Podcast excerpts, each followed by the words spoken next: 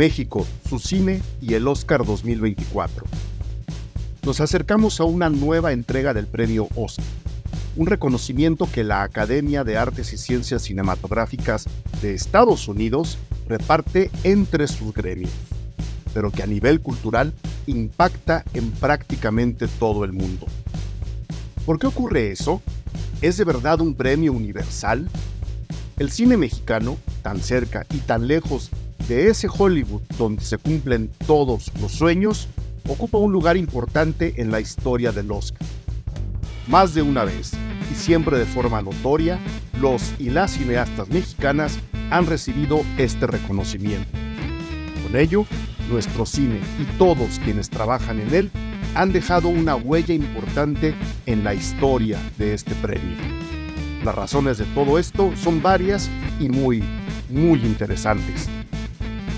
Si ustedes quieren conocer los nombres de los y las mexicanas premiadas en la larga historia del Oscar y además saber las razones de ello, este es el episodio indicado. Para reentender el papel del cine mexicano y sus cineastas en el Oscar, invité a este programa al crítico de cine profesor José Antonio Valdés Peña, director de la licenciatura en cine y televisión en el SEC Pedregal, experto en este y otros temas y gran amigo de Cine Garage. México, su cine y el Oscar. De eso trata este episodio. Yo soy Eric Estrada. Esto es Cine Garage. Aquí cabe todo el cine.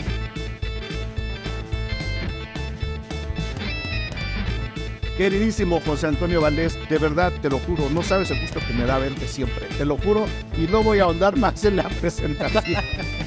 Maestro, maestro querido, pues siempre muy contento de, saludarle. No importa que estemos ya casi en febrero, pues muy feliz año. No había yo tenido la oportunidad de saludarlo y verlo. Feliz día de la Candelaria. Feliz día de la Candelaria, pues ya vienen, ya vienen los tamales. ya se acaba la, eh, ya se acaba la maldita cuesta de enero. Entonces, bueno, ya ahí muere ya estamos del otro lado, ya, ya no hay navidades, no, no, ya empieza, empieza el buen año, digamos así. Así es. Eh, te lo digo, te lo digo así, me, me, gusta mucho platicar contigo, tanto en persona como, como aunque sea así en línea para, para cuestiones de trabajo. Me da mucha vergüenza sacarte de tu apretadísima agenda. No, al contrario. Ahora, nos contarás, pero por alguna razón creo que había que hablar eh, del, del tema que nos trae ahora siguiendo redes sociales, creo que eh, hay, hay una muy mala comprensión de lo que es o puede representar el Oscar y sobre todo de la firme historia que el cine mexicano eh, ha tenido en un premio tan popular. Yo, a mí cada vez que, que me preguntan, que me llaman a secciones de radio, de tele, para hablar del Oscar, que no es mi tema en realidad, el Oscar yo lo tengo ahí un poco, un poco alejado de mi propia consideración como cinéfilo eh, reconozco su importancia, ¿no? Es un, es un premio muy popular, es un premio que otorga una de las academias de cine más famosas y más productivas en todos los sentidos del mundo, y en consecuencia hay que darle su importancia, ¿no? Entonces, eh, ah, te digo, ahora revisando las, las redes sociales, eh, hay mucha gente que está entrando al, al tema del comentario de cine, que tienen su blog, que tienen sus cuentas aquí y allá, que acaban menospreciando la presencia del cine mexicano, que desde mi punto de vista ha sido histórica en este premio, eh, y acaban prácticamente diciendo, ¿no? Que sin la nominación de Totem, merecida o no, este, siendo una gran película como lo es, ¿no? este, el cine mexicano demuestra una crisis, alcancé a leer por ahí, ¿no? Eh, que sus crisis son otras, no tienen que leerse a través del Oscar. Creo que había había una necesidad de reivindicar tanto al premio en su, justo nivel, y por eso te llamamos a ti, que eres una persona ecuánime y centrada, como a la presencia del cine mexicano en una academia que podría sonar muy lejana, pero pues que está aquí al lado, ¿no? Y entre, muchas otras cosas, eso nos afecta como, como academia mexicana que tengamos a la gringa aquí al lado para bien y para mal. Entonces te doy la bienvenida y te dejo los micrófonos. ¿Cómo, cómo, ¿Cómo valoraríamos al Oscar? ¿Qué es el premio Oscar? ¿Qué representa para el cine, ya no mexicano, sino universal, claro. el famoso premio Oscar? Bueno, mira, en primera, eh, pues que Hollywood, desde que nosotros tenemos uso de, razón, desde los años 16, 10 y 10 y tantos, se vuelve la meca del cine, se vuelve el lugar donde todo aquel que quiere hacer realidad sus sueños en el cine lo puede hacer, lo puede lograr. De dentro de este discurso de que los Estados Unidos es la tierra de las oportunidades, ¿no? Que bueno, eso con sus asegúnes. Por ejemplo, quiero, quiero este, comentar esto que decías de, de alguien que escribió de que, de que la no nominación, la no nominación de Totem es una muestra de la crisis del cine mexicano. Bueno, ahí sí es más grave que, que un gobierno cancele fideicomisos de producción a que estés nominado. No, eso finalmente le, le afecta o no a Lila Vilés y a su equipo de Totem. Lo demás. Es, lo que yo, es lo que yo decía, las crisis del cine mexicano están en otro lado, no en las nominaciones al Oscar. Sí, eso, y además casi siempre esas crisis vienen de fuego amigo, pero bueno, ese es otro tema. Entonces, ¿el Oscar qué es? Bueno, el Oscar es el premio que entrega desde 1927 la Academia de Artes y Ciencias Cinematográficas de Hollywood y que tiene como eh, principal motivo el reconocer la excelencia en la industria más poderosa del mundo. Entonces, a diferencia de la Asociación de la Prensa Extranjera en Hollywood, que entrega el Golden Globe, o de todas estas asociaciones que componen los Critics Choice Awards, que finalmente son críticos de cine, el Oscar lo entregan gremios, es decir, este, si ustedes ven algún día una estatuilla del Oscar, el Oscar es un caballero que está empuñando una espada en un rollo de película y el rollo de película tiene cinco hendiduras, que son los productores, los directores, los actores, los escritores y los técnicos. Esas son las cinco ramas que cubre esta, esta pequeña lata sobre la que está parada el Oscar. Bueno, pues tiene un motivo así, es decir, los editores, los fotógrafos, los vestuaristas, los actores votan por sus pares, primero en nominaciones, después en el premio ya en sí. Y bueno, ahí obviamente la, la percepción pues es sumamente subjetiva, ¿no? Es decir, hay actores muy queridos, hay actores no muy queridos, hay directores que pues son queridos pero ignorables, hay otros que son llamaradas de petate que se llevan Óscares que luego tendrían que regresar en vista de sus carreras posteriores, ¿no?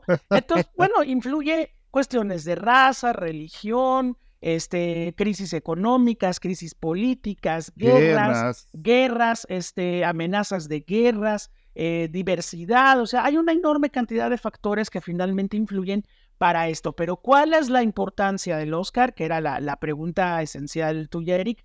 Es, yo me gano el Oscar y lo han dicho muchos ganadores, yo me gano el Oscar y a la mañana siguiente tengo 300 emails, 200 WhatsApps, llamadas de mi agente y todo el mundo quiere ahora trabajar conmigo. ¿Por qué? Porque el Oscar significa que mi gremio, sea el que sea, reconoce mi labor como la mejor del año y me reconocen entre sus pares, ¿no? Entonces, Exactamente. Este, bueno, pensando, por ejemplo, en que eh, este año en particular hay una una mujer admirable que es Thelma Schoonmaker, la, a que ahora con su nominación por Los Asesinos de la Luna de Martin Scorsese se vuelve la editora más nominada en la historia de la, de la Sociedad de Editores de Estados Unidos y además pues la más premiada porque la señora tiene tres premios Oscar de mejor edición. Entonces, bueno, eso, eso obviamente habla de que la señora Schoonmaker o otros personajes que conocemos en, bueno, John Williams, que tiene la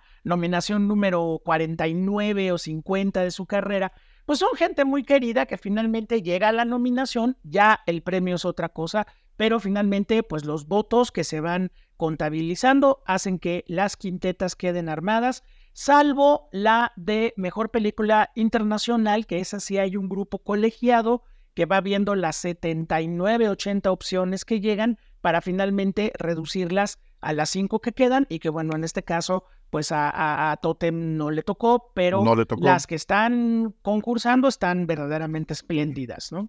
Claro, ahora me, me gustaría escoger especialmente una palabra de todo lo que acabas de decir para también rebajarle un poquito y de nuevo tratar de situar al premio Oscar en donde creo que deberíamos tenerlo. Excelencia. Tú dijiste, se reconoce la excelencia de cada gremio. Es decir, no estamos en realidad valorando a nivel 360 una película.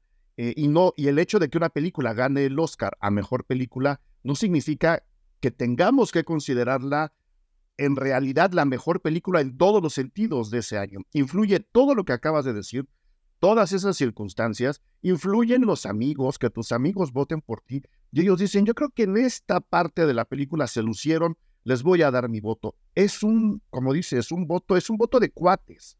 ¿no? es un voto de cuates que saben hacer un trabajo muy especializado y de un nivel que yo, por ejemplo, jamás podré imaginar tener. De acuerdo, pero es entre ellos. No, no nos están obligando a que nos guste una película o la otra. No nos están diciendo, el discurso de esta película es tan, tan grande y tan de vanguardia que necesitamos que gane a la mejor película. No se están metiendo en eso. Y creo que desde ahí, tratar de descifrarlo, podemos reentender, como decía yo hace rato, el enorme papel que muchas personas que trabajan en el cine mexicano han tenido a lo largo de esta historia del Oscar que nos acabas de decir. No sé si estés de acuerdo, que habría que también bajarle un poquito a la importancia que le hemos dado al Oscar y por el otro lado, bajarle un poquito a nuestra propia apreciación personal, individual, y decir, a ver, pues sí, o sea, no me tiene que gustar a mí lo que le gusta a todo mundo y sobre todo, no me tiene que disgustar a mí lo que le disgusta a todo mundo. Así es. ¿No? Sí, así es. O sea, estamos hablando también de una presión muy grande. O sea, estamos considerando que, pues bueno, si Anatomía de una caída gana la palma de oro en Cannes, pues no le va a importar a la mitad, a más del, de tres cuartos del mundo no le van a importar.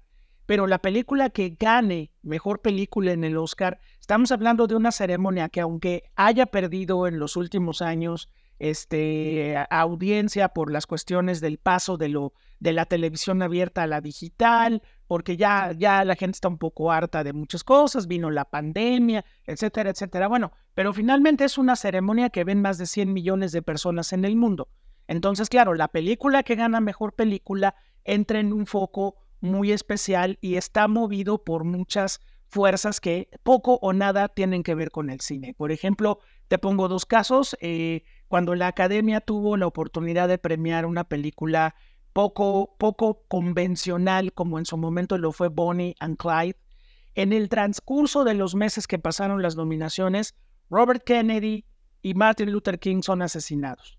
Entonces, si de por sí la película traía broncas de ser una apología de la violencia por parte de Arthur Penn, pues darle el Oscar hubiera sido una puntilla muy desagradable a nivel mediático. Entonces se van con una película como In the Heat of the Night de, Norman Jewison, Al calor de la noche, donde incluso se plantea la primero ríspida relación y luego amistad y solidaridad entre un policía blanco, racista y, rudo como Rod Steiger y un, este, un, detective afroamericano que está tratando de romper esquemas, ¿no? Ese es un caso. Y el otro caso, pues, es Argo, por ejemplo, la película de Ben Affleck, que, este, pues ahí va, ahí va, es el año del Lincoln de Steven Spielberg, el año de eh, Una aventura extraordinaria de Ang Lee, y de pronto, ¿quién entrega el Oscar de Mejor Película ese año? Michelle Obama, desde la Casa Blanca. Entonces, si tú analizas Argo, más allá de la película de acción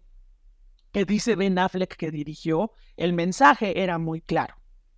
Es decir, Hollywood, primero Hollywood y luego los Estados Unidos, te vamos a ir a sacar, si tú eres ciudadano estadounidense, vamos a ir por ti, aunque sea al infierno, pero tú no te nos quedas atrás. Ese es el mensaje de Argo, realmente. Ben Affleck entendió otra cosa, pero lo que uno ve en Argo es algo completamente diferente. Entonces, sí, este, por un lado, bueno, el Oscar nos ha dejado momentos muy tristes, por ejemplo, el que una academia o el que directores voten por Kevin Costner y no por Martin Scorsese habla de una falta de, criterio terrible. No tanto por, por lo que el señor haga o no, simplemente la carrera de Kevin Costner se fue al demonio y Goodfellas, que era la película de ese año de Scorsese, Goodfellas dio pie a Los Soprano, a los Peaky Blinders, al, al Boardwalk Empire. O sea, ya se volvió mítica, ¿no? Y Danza con Lobos cada vez se diluye más. Entonces, sí estoy de acuerdo en esto de, de, bueno, no confiarse tanto en la, en la mejor película, no confiar tanto en lo que finalmente una serie de votantes con sus filias y sus fobias finalmente van a votar. Pero también, pues eso hay que reconocerlo, en el caso de los mexicanos eh, que han ganado el Oscar, pues hay preguntas y hay cosas por las cuales esos premios se han ido dando. Y finalmente creo que la propia formación del cineasta mexicano tiene que ver con esos premios mismos que a los estadounidenses les fascinan, ¿no? ¿A qué te refieres con la propia formación para entrar ya en el, en el tema? es decir, ¿cómo, ¿cómo encajan los cineastas? Yo, claro. Eh, esto lo, lo, digo porque sé que con, sé que con el tema del Oscar, eh, afortunadamente muchos escuchas nuevos llegan a este podcast. Se los agradezco claro, enormemente. Claro. Eh, y yo cuando digo cineastas, y he tratado de empujar la idea desde hace ya mucho tiempo, yo ya me refiero a toda la gente que hace una película, no solamente al director, no solamente al productor, si hay un técnico ahí adentro acomodando la luz que el señor Rodrigo Prieto le pidió, ese señor también está haciendo cine y yo también lo considero cineasta. Entonces, ya entrando en tema, mi estimadísimo José Antonio, ¿cómo pesa y cómo está vinculada la historia de los cineastas mexicanos Claro. En cuestión de la Academia de los Estados Unidos. Mira, pasa algo. En los años 80, este, quienes recuerden esta, esta década eh, terrible para, para el cine mexicano en cuanto a calidad, en cuanto a, a, políticas eh, cinematográficas erróneas y, y, bueno, veníamos de la destrucción de los López Portillo. Bueno, México se volvió un país donde se filmaron muchas películas extranjeras, eh, de Hollywood en particular. Desaparecido de Costa Gabras, pues se supone que está el golpe militar en, en, Chile y resulta que salen los, los coyotes de Coyoacán, ¿no? Por ahí. Este, desde luego, pues esos casos padrísimos de querida encogía a los niños, donde había una galleta gigante afuera de los estudios Churubusco, o el metro chabacano, este, convertido en una ciudad del futuro en Total Recall. Total Recall. Entonces, estos cineastas, bueno, el Dunas, la, Dunas de, de, David, Lynch. ¿no? Que también da igual de sueño que las de Tomate Saladet. Pero bueno, este, todos estos cineastas tenían algo en común. Siempre hablaron muy lindo de los, de los técnicos mexicanos. Tony Scott, que filmó varias películas en México, decía que él, eh, en un momento dado, en una producción estadounidense, meramente estadounidense, tendría que pedir al sindicato que movieran los técnicos para que movieran un barco de izquierda a derecha y que aquí cuando él estaba filmando en Puerto, en Puerto Vallarta, este, pues de pronto se necesitó mover un barco y en menos de lo que, de lo que Tony Scott se pudo dar cuenta, 200 mexicanos ya habían movido el barco de un lado para otro, ¿no? Entonces, este, y bueno, incluso les dio un chequecito por ahí porque pues, estuvo a punto de, yo creo que este, le dio miedo que pasara lo de Fitzcarraldo, ¿no? De que los aplastara. Se le revelaran. Se le revelaran y, los aplastara el barco. No, resulta que, ¿a qué, a qué voy con esto? A que, bueno, eh, de repente en los 2010 tuvimos dos Óscares para Cuarón de Mejor Director, dos Óscares para Alejandro González Iñárritu de Mejor Director, un Oscar para Guillermo del Toro como mejor director, este, tres Oscars para, para el Chivo, el Chivo Lubeski, uno para Memo Navarro, tuvimos el de, el de Sound of Metal, de, de sonido para, para, para Bach y todo esto equipo. Bueno, la gran pregunta es, y, y eso fue muy importante desde ese momento, ¿por qué les damos el Oscar? ¿Por qué se les da el Oscar? Bueno, porque tanto Cuarón como Guillermo, como todos, se formaron en esa miseria del cine mexicano de los 80. el maestro Cuarón, que, que, siempre ha sido muy enamoradizo, pues tuvo que aceptar chambas de sonidista, asistente de dirección y jalacables en muchos clásicos del cine independiente de los 80.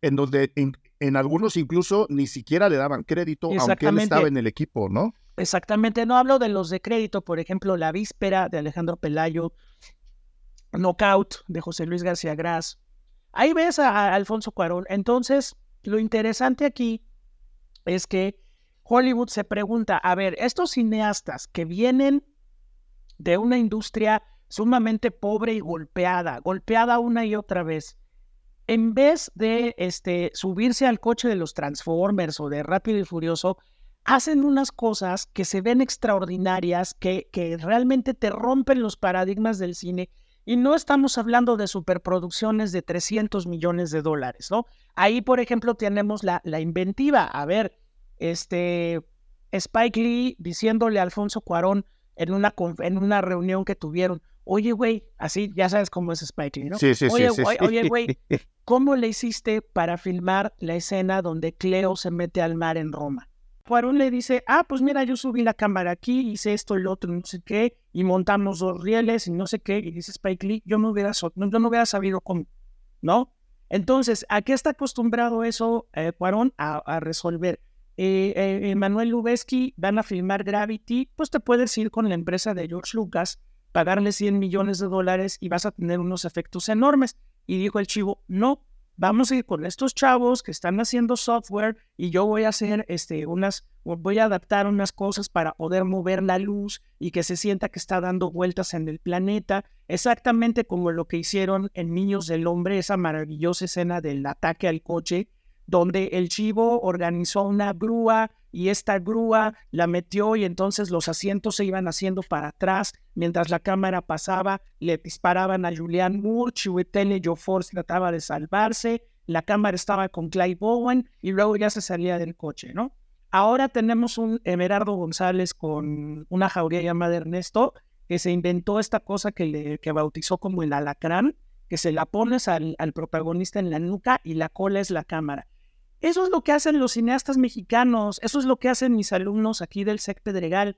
Tienen maestros que están formados en ese, misma, en ese mismo cine guerrillero. Entonces, bueno, pues los fierros y lo que tienes a la mano lo doblas, lo retuerces, le inventas, le bajas, le subes.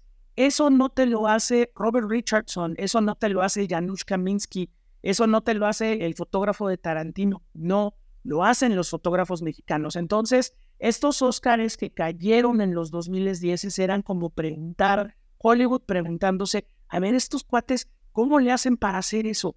¿Cómo sus películas se ven enormes y no cuestan más de 30 millones de dólares o 20 millones de dólares?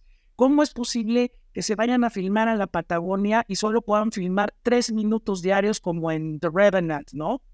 ¿Y cómo es posible que de pronto uno de estos se le ocurre una historia de amor entre un monstruo y una una, una sorda, este, y que la filma como película de Douglas ¿no?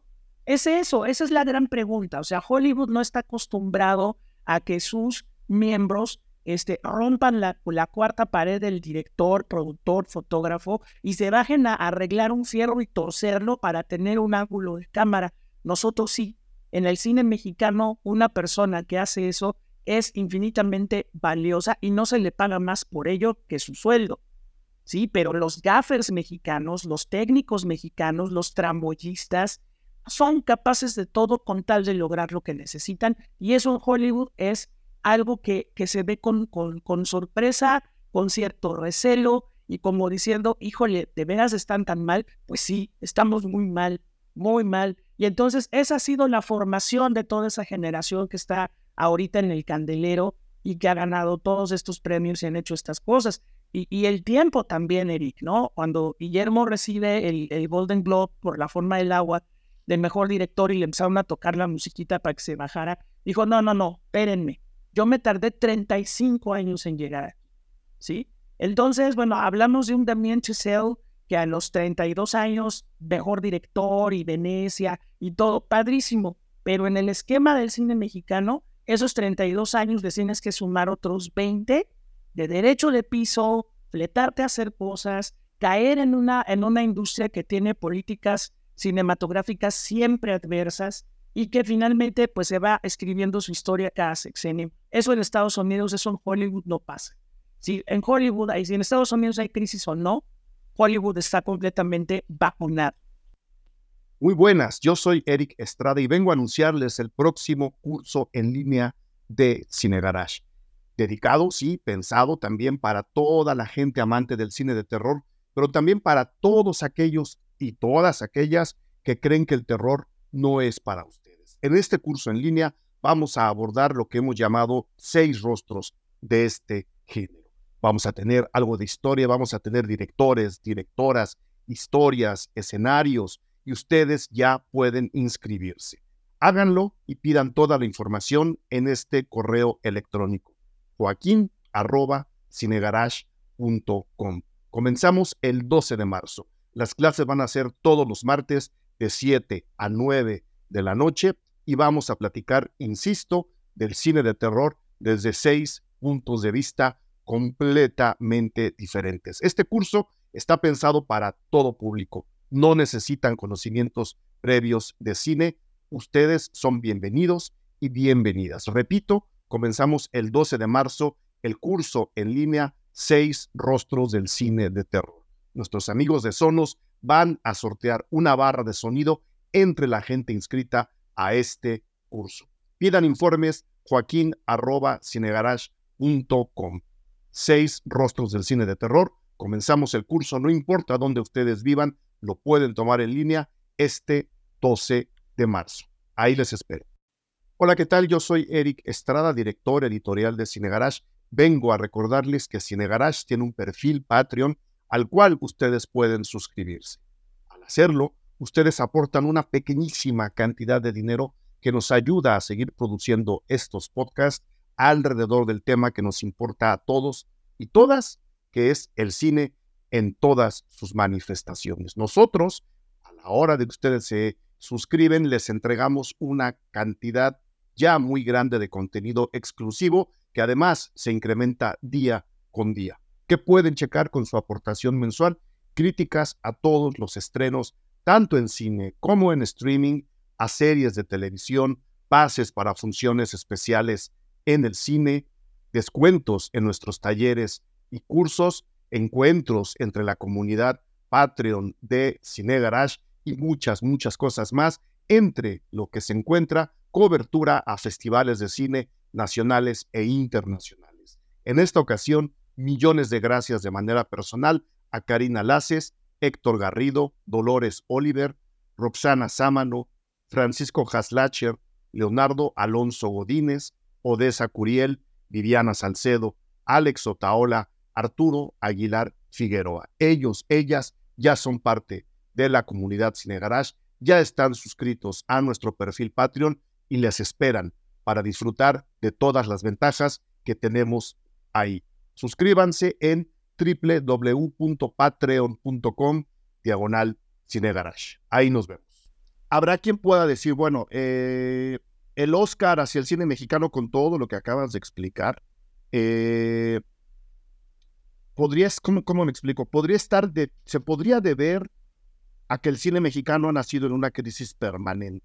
Eh, y que dentro de esa crisis no se le da espacio al director para generar todo su genio.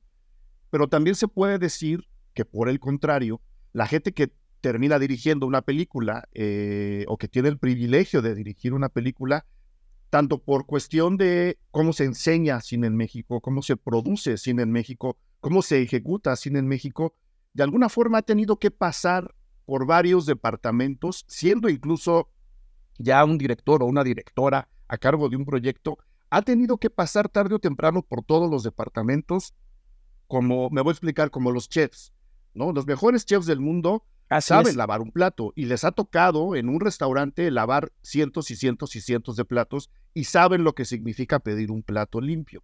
Y en consecuencia son capaces de que cuando el plato no está limpio lo pueden lavar ellos mismos. Es la forma como se enseña cine en México lo que también le ha dado esta combatividad a los cineastas mexicanos para alcanzar un nivel de excelencia como el que acaba de reconocer, como el que acaba reconociendo en la Academia de Estados Unidos. O sea, tiene que ver también Tú que enseñas cine ahí, ahí mismo, tú que tienes ahí la carrera, tiene que ver eso también. Está ese otro espíritu ahí que a lo mejor se ha perdido en otras escuelas. Pues mira, el modelo, el modelo clásico es ese modelo donde tú realizas eh, proyectos, proyectos cinematográficos a lo largo de tu carrera y estos proyectos cinematográficos eh, te van enseñando los diferentes oficios de la industria. Lo ideal es que una persona, un profesional del cine, aprenda en todos los campos a moverse. O sea, que escriba un guion, aunque no se dedique a ser guionista, puede después jamás volver a realizar un guion y simplemente filmar lo que, está. Eh, aprender a producir para que también él tenga la conciencia de lo que cuesta poder levantar un proyecto completo. Que aprenda a dirigir porque eso implica ser el líder de un proyecto el que un equipo técnico y artístico responda a tus necesidades y que transfieran tu visión a la pantalla, que aprendan a editar, que aprendan a hacer fotos, es decir, una formación lo más completa posible, que no tiene la idea de hacer un todólogo, sino de hacer a alguien que tenga conciencia de por qué tienen que pasar cada uno de los miembros de su equipo para en el momento en el que pida, en el momento en el que solicite una, eh, pues algo de, de, lo que necesita, sabe perfectamente no solamente cómo hacerlo, sino cómo decirle a su gente cómo conseguirlo. ¿Por qué? Porque él lo sabe y lo levantó desde cero, ¿no? Entonces sí, yo creo que ese modelo cinematográfico sirve para que el profesional del cine tenga una visión global de las cosas. Hemos visto por fotos de rodaje cómo tanto Cuarón como, como Alejandro González Iñárritu están agarrando la cámara, están metidos en la edición, están metidos en el diseño sonoro. O sea, hay una concepción. Finalmente tú como, como, como cineasta tienes una concepción completa, global, que habla de todos los oficios y de todo lo que puedes hacer con el cine. Entonces, pues sí, o sea, este, una persona que exclusivamente estudia dirección y no tiene noción de qué es eh, la fotografía, la edición o el sonido, pues o depende o, va a depender completamente de su equipo y va a creerle ciegamente o va a participar activamente en los procesos, ¿no? Afortunadamente en el cine hay una combinación entre lo académico y lo profesional. O sea, las escuelas de cine desde luego que sirven porque te dan la parte teórica, práctica y ética del oficio del cineasta, pero el oficio del cineasta no, no se acaba nunca, nunca dejas de aprender. Y más ahora que vienen asuntos como la realidad virtual y otros más, pues desde luego que esto va a ser un aprendizaje constante para todos nosotros hasta que pues ya no, ya no estemos en este mundo, ¿no? Entonces sí, yo creo que en buena medida por esa forma como se ha enseñado cine y han aprendido estos cineastas a hacer cine, también viene por eso el reconocimiento, ¿no? Y luego, y luego viene un reconocimiento de regreso, ¿no? Que yo creo sí. que es donde sí tenemos ahí, como tú lo dices, ¿no? Los nombres de, de Cuarón, de Iñárritu, de, de, Del Toro, ¿no? Tenemos muy buenos animadores en, México que han trabajado en, en, en proyectos tan grandes como Spider-Man, el, el, nuevo universo, ¿no? Que, sí. que este, tiene, tiene animadores mexicanos, la película se llevó un Oscar, pero me gustaría centrarme y me gustaría escuchar tu opinión en cómo estas nominaciones luego acaban rebotando para bien eh, para gente como Jaime Bach y Michelle Kutulek y Carlos Cortés, que como dijiste hace rato, trabajaron en Sound of Metal de Darius Marder, ganan el Oscar, eh, y luego eh, a, mí, a mí me pasó, yo, yo tuve el gusto de, de, entrevistarlos para una mesa redonda que hicimos muy poquito después de que ganaron el Oscar. Sí. Y pues bueno, vas revisando y dices, he visto 80 películas en donde ellos y ella han trabajado el, el, sonido. O sea, hay 80 películas mexicanas sí. con tres ganadores del Oscar. O sea, ¿cómo, cómo acaban rebotando en particular este, este departamento que a mí me, me emociona mucho? Porque si uno lee los créditos, ¿has visto una película, una ópera prima mexicana? Sí. Te lo digo, o sea, ¿has visto una ópera prima mexicana con esta señora y este señor haciéndole el sonido a alguien que esté entregando su primera película en la vida. ¿Cómo, ¿Cómo es que este Oscar y cómo es que los cineastas mexicanos acaban recogiendo beneficios, si es que los hay, de, una situación como esta? No, pues finalmente creo que ahí viene, ahí viene un reconocimiento, también es, es la paradoja de que efectivamente tú ves el crédito de, de Pablo Bax y de Michel Coutulang y de, y de Len Eskenazi y de Fernando Cámara y de todos estos grandes creadores de sonido en el cine mexicano, los ves en tantas películas que de repente dices, ah, ¿no? Incluso, incluso hay algo muy importante, también hay, hay algo muy importante.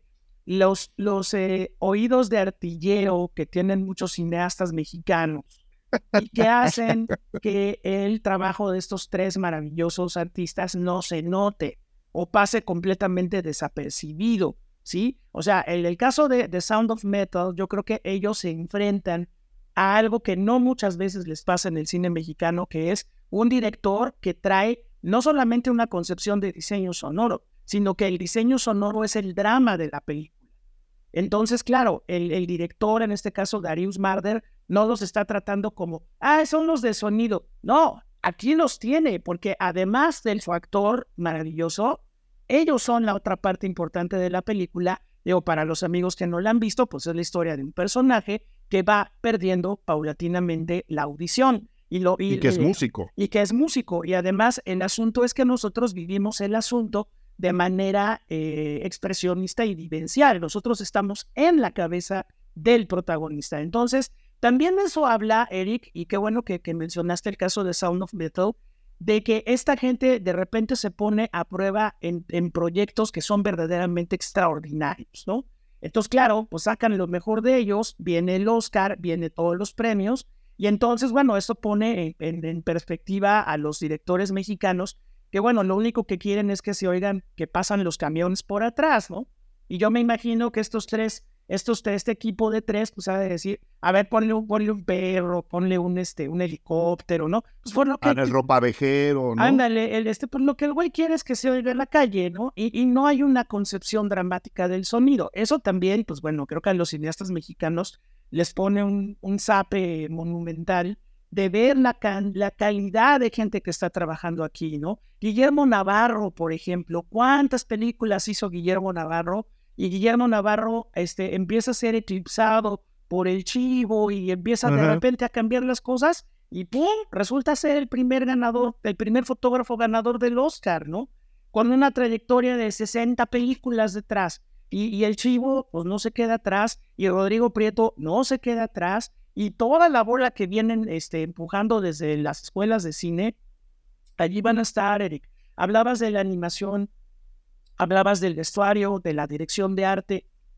El caso, por ejemplo, de, de, Bridget Brock, ¿no? También que ha estado ahí, ha estado ahí, ha estado ahí todo el tiempo. Entonces, creo que también para, para los técnicos, para los artistas mexicanos, lo que Hollywood les ofrece es algo que los pone a prueba y saca lo mejor de ellos y finalmente viene ese reconocimiento que, pues bueno, el Ariel de mejor sonido casi nunca nos queda claro por qué lo ganaron o qué hicieron, ¿no? Salvo en casos muy excepcionales, no estoy generalizando de ninguna forma, pero por lo general el cineasta mexicano no sabe para qué sirve el sonido más que para que se oiga las voces y las canciones cursis que le mete este Lynn Feinstein, ¿no?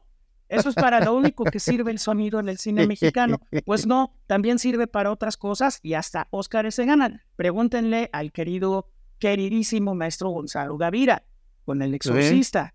¿No? Sí, sí, sí. Entonces, bueno, pues ahí está. Que aquí, que aquí tengo el, el, dato. Yo estoy sacando los nombres de la lista más actualizada que, que, encontré, que por supuesto está en la página del Festival Internacional de Cine de, de, Morelia. Y sí, hay una mención al maestro, como dices, Gonzalo Gavira, que se habla, ¿no? Eh, eh, de, este, de este caso casi mítico que estuvo el señor Gavira en el equipo de, de, de, diseño para El Exorcista, ¿no? Una película que, de nuevo, mucho del drama, como decías hace rato, del drama de la película está en el sonido. El sonido no es un apoyo, el sonido en este caso, eh, y no sé qué tanto se involucró a él, esos datos yo no los tengo, pues el sonido nos habla de un personaje que no estamos viendo. El sonido es el personaje justo del personaje que no estamos viendo, lo que se rompe, las voces, ¿no? Lo que cruje, todo lo que se oye ahí detrás es un personaje que no estamos viendo, que lo estamos, que lo estamos escuchando. Y como dices, de ahí, de ahí para, para, para arriba. Voy a hacer un, podcast especial justo sobre los cinefotógrafos mexicanos, en, como dices, los que ya están sí. y los y las que vienen, sobre todo porque hay una lista enorme de cinefotógrafas mexicanas que a mí me entusiasma mucho, que están haciendo un trabajo espectacular.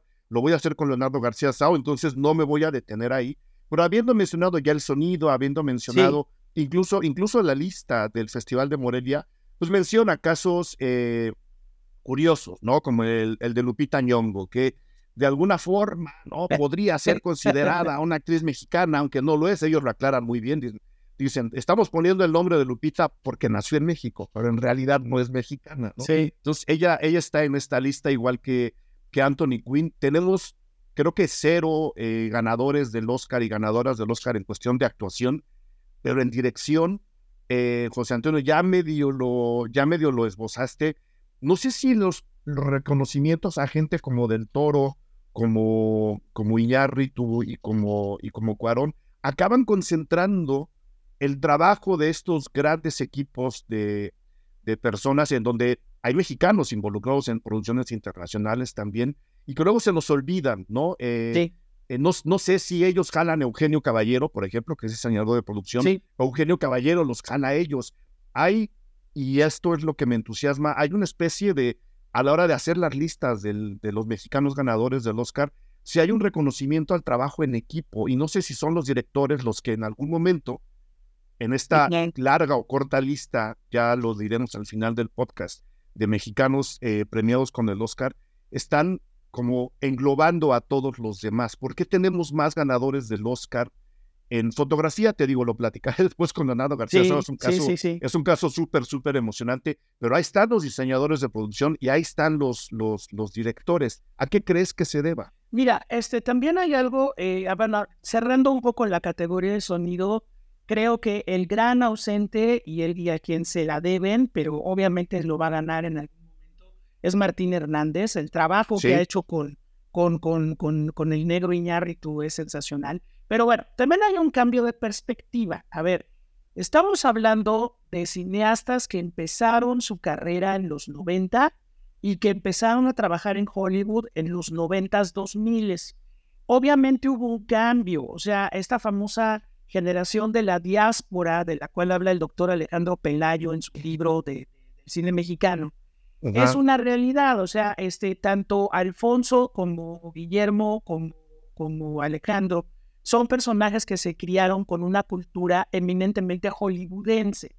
Aunque, claro, reconocen y se reconocen en todos los viejos maestros del cine mexicano, ellos están formados de una manera como que el propedéutico ya lo hicieron y faltaba el paso para llegar a Hollywood y finalmente llegaron. Ahora, también hubo un cambio de perspectiva de las industrias de decir, ya no estamos hablando del cineasta en término local, hablamos del cineasta en términos globales. Y bueno, aquí tendríamos que mencionar, pero no han ganado el Oscar, algún tal vez, y, y tal vez no les interese ganarlo, pero todos estos, estos alumnos de centro, de la escuela centro, que se han ido a estudiar con Belatar a Sarajevo y que han hecho sus óperas primas en la industria de cine de Europa del Este, por ejemplo. ¿No? Entonces ya el cineasta se vuelve un ente global. Un director, un director egresado de una escuela de cine en México puede hacer una película en Tailandia, Madagascar, Argentina o Estados Unidos sin ningún problema, porque tiene toda la, la preparación para hacerlo. Entonces, el, negro, eh, Guillermo y Alfonso, pues son parte de esos cineastas globales. ¿Por qué lo digo y por qué hago todo este preámbulo? En la época del cine mexicano, de la época de oro, donde de pronto había estos grandes nombres, ninguno de ellos fue nominado al Oscar. Gabriel Figueroa llegó en 1964 a la nominación con La Noche de la Iguana y no la ganó y no volvió a ser nominado cuando Gabriel, Gabriel Figueroa trabajaba con John Ford, trabajaba con John Houston. ¿Por qué no llegó? A ver, había seguramente una barrera cultural y, racista de decir, no, no, no, Mexican go home. O sea, ahí muere. A ver, vámonos a los 70. ¿Por qué el maestro Ripstein, Casals, Jaime Humberto Almosillo, Jorge Fons, por qué ninguno llegó al Oscar? Porque, pues bueno, finalmente la globalización también es un fenómeno que afecta en este sentido. Entonces, pues bueno, este Alfonso, Guillermo y Alejandro son premiados como mejor director, pero no mejor director en el sentido de, ah, Hollywood, no, son el mejor director que presentó la mejor propuesta de este año y no importa que sea mexicano, ya es un director que está trabajando en una industria global.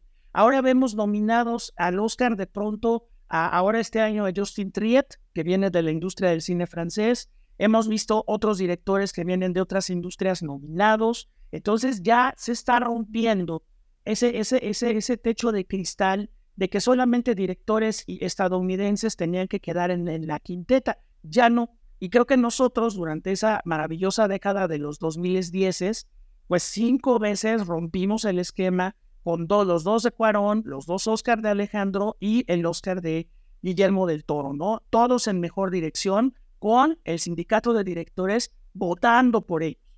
Pues, bueno, pues obviamente el reconocimiento es ese y pues ya son cineastas globales. Guillermo del Toro se va a poder mover para todos lados para trabajar donde quiera, ¿no? Y esa es una muy buena idea. Claro, y es ahí donde de nuevo viene la invitación a toda la gente que escucha, ¿no? El cine será lo que ustedes quieran. Es, es arte por un lado, es un medio de comunicación por el otro, es industria por, por, por el otro, pero también es un termómetro, y tú lo acabas de definir con las mejores palabras, de los tiempos que vivimos, el aspecto sociológico del cine, ¿no? El por qué se hacen este tipo de películas ahora o por qué esta película va a llegar a ser eh, importante dentro de tres, cuatro años o por qué lo fue, una película que estamos, no es una película del 40, ¿no? ¿Por qué fue importante en su momento? Por ese aspecto sociológico. Las películas son producto, no hablo material, sino son producto de la época y del país que las genera. Y ver, al, y eso debería incluir también a los premios. Por eso quería yo hacer este, este programa contigo, ¿no? Los reconocimientos, el Ariel, el PAFTA, el César, ¿no? El Oscar, el Goya, creo que ahí están, ¿no? Los más importantes, tú me corregirás, ¿no? Creo que ahí están los premios más importantes del cine universal. Este, nos deben de redondear la visión sociológica de las películas que estamos contando. ¿Por qué las estamos contando, no? ¿Por qué ahora estamos hablando más de cierto tipo de cine que rescata las culturas nativas americanas? ¿Por qué ahora hay más mujeres nominadas? No es una cuestión de cuota, Estamos releyendo nuestros tiempos y las películas nos ayudan a releer esos tiempos y creo que los premios deben estar incluidos ahí, con todo y que sea el Oscar, con todo y, la supuesta frivolidad que la tendrá, que mucha gente la adjudica al Oscar, José Antonio. ¿Es, frívolo el Oscar en este aspecto? O como dices tú, sí, nos ayuda a entender los tiempos que vivimos a través de las películas que recoge. Bueno, amiga, eh, en primera, bueno, creo que el Oscar es un termómetro de, cómo estamos y cómo vamos y en qué andamos pensando, ¿no? Y qué necesidades tiene la industria del cine actual. Eso es algo innegable. La parte de la moda, que de ninguna manera es frívola, este, la parte de este europeo de la industria que, que tanto la crítica de cine ha luchado por, por derribar, ¿no? Bueno, finalmente es parte del, es parte del show y es parte del, del, de lo mediático, ¿no? Entonces, si no hubiese la alfombra roja con los grandes diseños de vestuario, pues la mitad del público se iría, porque a nadie le, casi nadie le importaría quién gana mejor maquillaje, ¿no? Cuando a, ti y a mí obviamente nos va a importar, ¿no? Entonces, eso de ninguna manera es frívolo y creo que si tú revisas desde la entrega número uno hasta la entrega que vamos a tener el próximo 10 de marzo, hay una historia. Esos olvidos, esos esos, esas injusticias de que Hitchcock nunca ganó un Oscar, Kubrick nunca ganó un Oscar. Bueno, lo ganaron, pero no en, los términos como tenían que haber ganado, o que Scorsese tiene un Oscar cuando este, hay otros que tendrían que regresarlo, te digo, al año siguiente. este, finalmente te habla de cómo se siente y de, y de qué están haciendo, cómo se están moviendo las cosas. A ver, ¿por qué este, Scorsese llega a la nominación con La Última Tentación de Cristo? Pero no lo gana. Obvio que no lo iba a ganar. Es una película profundamente molesta, ¿sí? Pero ahí están los que hacen el cine molesto que, trans, que trasciende y los que hacen un cine, digo, ese año ganó Barry Levinson, que pues ya Barry Levinson está prácticamente en, en la jubilación, ¿no? Hablando en términos, en términos prácticos. Entonces, no es un premio frívolo, creo que es un premio de cómo se siente la industria y cómo hay la necesidad a veces de cambiar cosas, de regresar a ciertos modelos, de abrirle las puertas a los directores y al cine del mundo, de abrirse también a temas diferentes. O sea, finalmente también el que el Oscar sea tan visto es uno de los más grandes aparadores que puedes tener. Entonces hemos visto a lo largo de todos estos años eh, gente que en sus discursos habla a favor de ciertos temas, que obviamente se vuelven muy polémicos porque son los temas del momento. Y bueno, este, directores iraníes que están a punto de entrar a la cárcel y se les da el Oscar y porque Estados Unidos les negó la entrada, ¿no? Entonces, eso, eso, es, eso es algo importante. Entonces, de ninguna manera es frívolo. Yo creo que además para, para una persona, para un profesional del cine, ganarse el Oscar es el reconocimiento de la industria más poderosa del mundo a su trabajo. Y ahí va para afuera el oropel, la frivolidad y todo. Tú con un Oscar en tu oficina puedes pedir la chamba que quieras y vas a, y puedes cobrar lo que quieras. ¿Por qué? Porque ya tengo este Oscar, ¿sí? Claro. Que a diferencia de nuestro premio Ariel tan querido y ha luchado mucho la Academia Mexicana por hacerlo, pues no hay ese reconocimiento, ¿no? Incluso este, llegaron a pasar cosas terribles cuando al maestro Ripstein le, le paran el rodaje de Mentiras Piadosas y gana el Ariel del Imperio de la Fortuna por mejor director. Y su mejor discurso fue, ¿de qué me sirve ganarme el Oscar si no me dejan dirigir?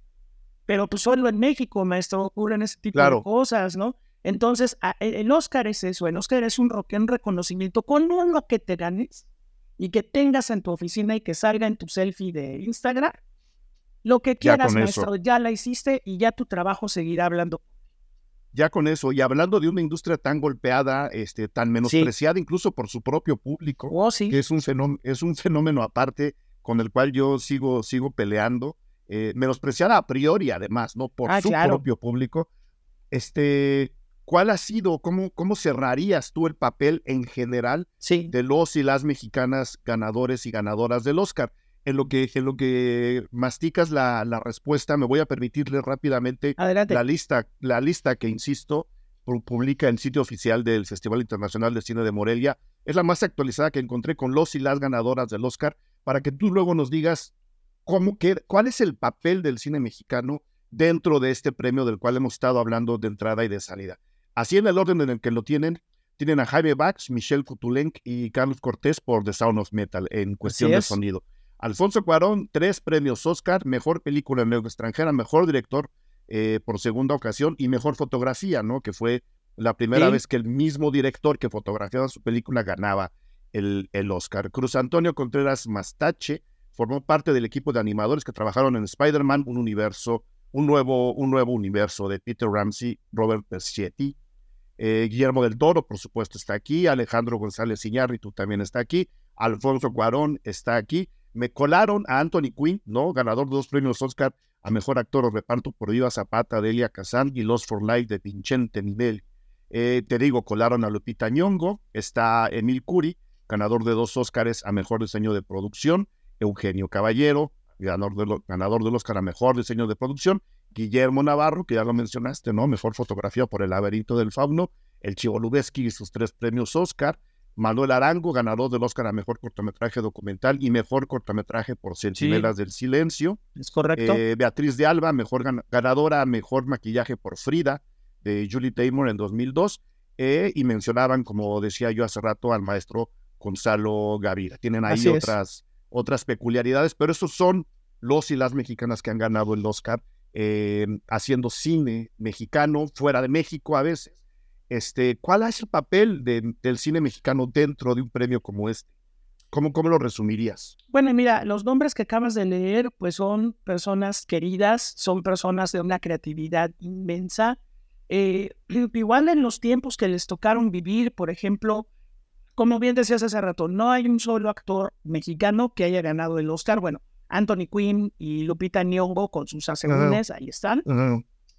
Pero este, es importante ver también las épocas, ¿no? Cuando fue nominada Katy Jurado por, este, ¿no? por, por, por, por, la, por la lanza rota, pues Katy Jurado se la jugó, se la jugó en serio en una industria donde no se permitía la entrada este, fuera de cuestiones exóticas a grandes actores. Y bueno, en este caso, Katy Jurado pudo lograr la, pudo lograr la nominación. Bichir, me gustó mucho esa nominación por una vida mejor, por hablar del tema de la migración, hablar el tema de los paisanos, ¿no? Que están por allá pasándola tan difícil. Esa nominación me pareció verdaderamente gloriosa, en el caso de, de Demian Bichir. Bueno, la de Salma Hayek, pues bueno, finalmente es un caso interesante por el proyecto que ella misma lleva a Hollywood, que ella misma levanta, que se atrapa a Julie Taymor, le da forma y creo que finalmente corona con esa nominación el, hecho de, ser una mujer con el poder necesario dentro de esa industria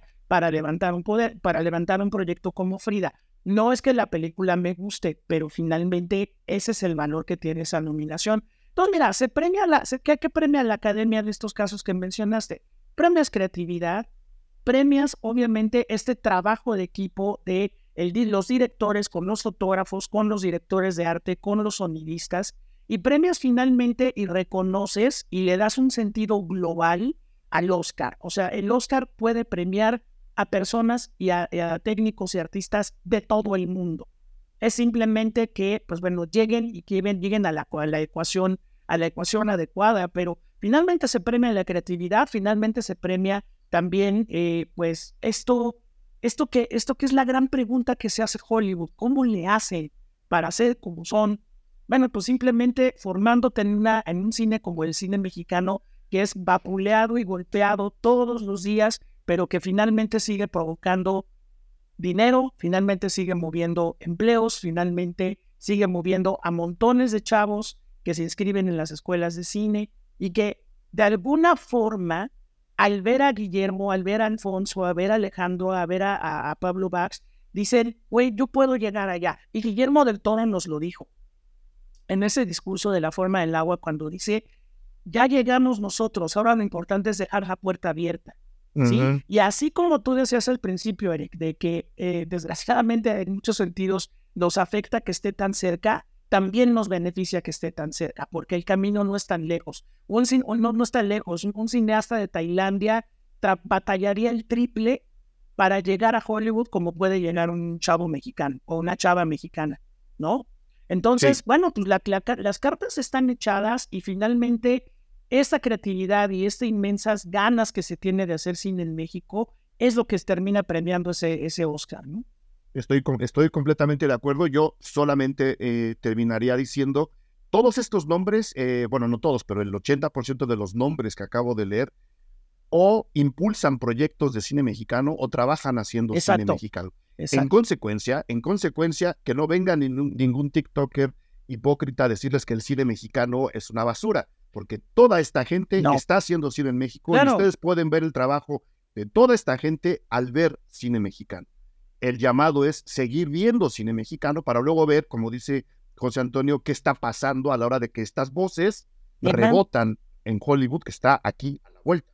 Es un vuelo de tres horas, ¿no? si lo vemos en, esos términos. Esta gente está haciendo el cine que una cantidad larga de influencers y TikTokers les dicen, no la vean, es otra comedia romántica. Falso, completamente falso. Estos ganadores y estas ganadoras del Oscar y los futuros están haciendo cine en este país. Claro, y además pues tenemos a ese Guillermo del Toro que no se cansa de, no se cansa de impulsar, chavos. De apoyar. Ese, Alejandro González Iñárritu, que bueno, este, a veces no pueden o, está bien que no quieran, también estoy de acuerdo en eso, pero vienen y platican a la UNAM, vienen y platican a la ENAC, vienen y platican al CCC. Hace poquito el equipo de Sound of Metal dio una conferencia en el Cine Cosmos gratuita. O sea, tampoco son inalcanzables. Sí, o sea, no, no, este, creo que también eso, eso, eso, esa globalización y eso que vivimos ahora, pues un día, cualquier día, Martin Scorsese te lo encuentras en un Cinépolis, ¿no? O sea, eso es lo padre, no son seres inalcanzables y conociéndolos, porque afortunadamente los conocemos, no son cuates que este, estén cerrados a en un momento dado jalar gente, llevársela y hacer cosas padres, ¿no? Entonces, pues ahí está, el Oscar no, el Oscar no envilece, el Oscar ha, logrado al contrario que estos artistas se vayan potenciando más. Entonces, bueno, chavos, pues la puerta ahí está abierta. Nada más es cuestión. Guillermo del Toro metió el pie para que no se cerrara. Ahí tiene el pie metido y nos va a echar mucho la mano. Mi estimado José Antonio Valdés, ¿dónde te puede leer la gente? ¿Dónde te puede escuchar dando clases? Sobre todo, lánzate el comercial de la escuela de una vez. No, no, no, claro que sí. Pues estamos aquí en el, en el SEC Pedregal. Eh, yo soy el director de la Escuela de Cine y Televisión. Particularmente en este semestre que empieza el 12 de febrero, si se quedaron en una escuela que no les gustó, si la, la, carrera que eligieron no les gustó, o de, o de plano, así pasa, se quedaron sin escuela, este es el semestre para ustedes, pues estamos cine y televisión, comunicación, publicidad, mercadotecnia, relaciones públicas, diseño de moda y diseño gráfico. También este, pronto voy a estar en el seminario de apreciación cinematográfica del CCC, que ha formado a muchas generaciones de críticos de cine. Ahí, este, pues en informes en el, en CCC tal cual. Acabamos de empezar el diplomado en Historia del Cine de la Cineteca Nacional, en la Cineteca Nacional de las Artes. Y bueno, pues me pueden ver en Canal 11, en UNOTV, con el maestro Leo Zuckerman. Eh, retomamos tiempo de Filmoteca de TV UNAM también. Y también, bueno, pues mis redes sociales que son arroba cinefilofreak en X, Facebook, Instagram y ahora Twitter también. Ya me aventé y ya estoy haciendo Twitters. De modo. TikTok, TikTok, ¿no? Ah, perdón, TikTok. En TikTok también ahí como cinéfilo freak me encantan y bueno, pues ahí, ahí me encuentran y, este, pues ahí estamos siempre al tiro para, para platicar de lo que nos que amamos, que es el cine. TikTok tiene cosas buenas, una de ellas eres tú, mi estimado José Antonio Muchas gracias, Te agradezco, te agradezco enormemente eh, la plática, la, la, paciencia, que vengas a hablar siempre con la gente de Cine que te quiere y te admira muchísimo, muchísimo. Entonces, mil gracias, José Antonio. Vamos a ver qué pasa con el Oscar en, en, años futuros. Este no fue el año de México. este, pero, vamos a ver qué, qué viene después, ¿no? Ándele, pues claro que sí, maestro.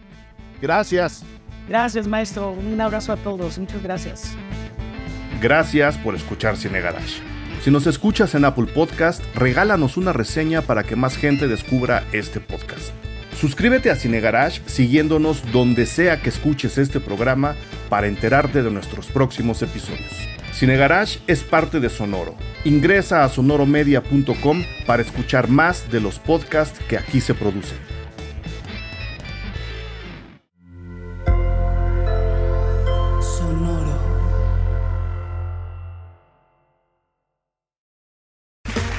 Okay, round two.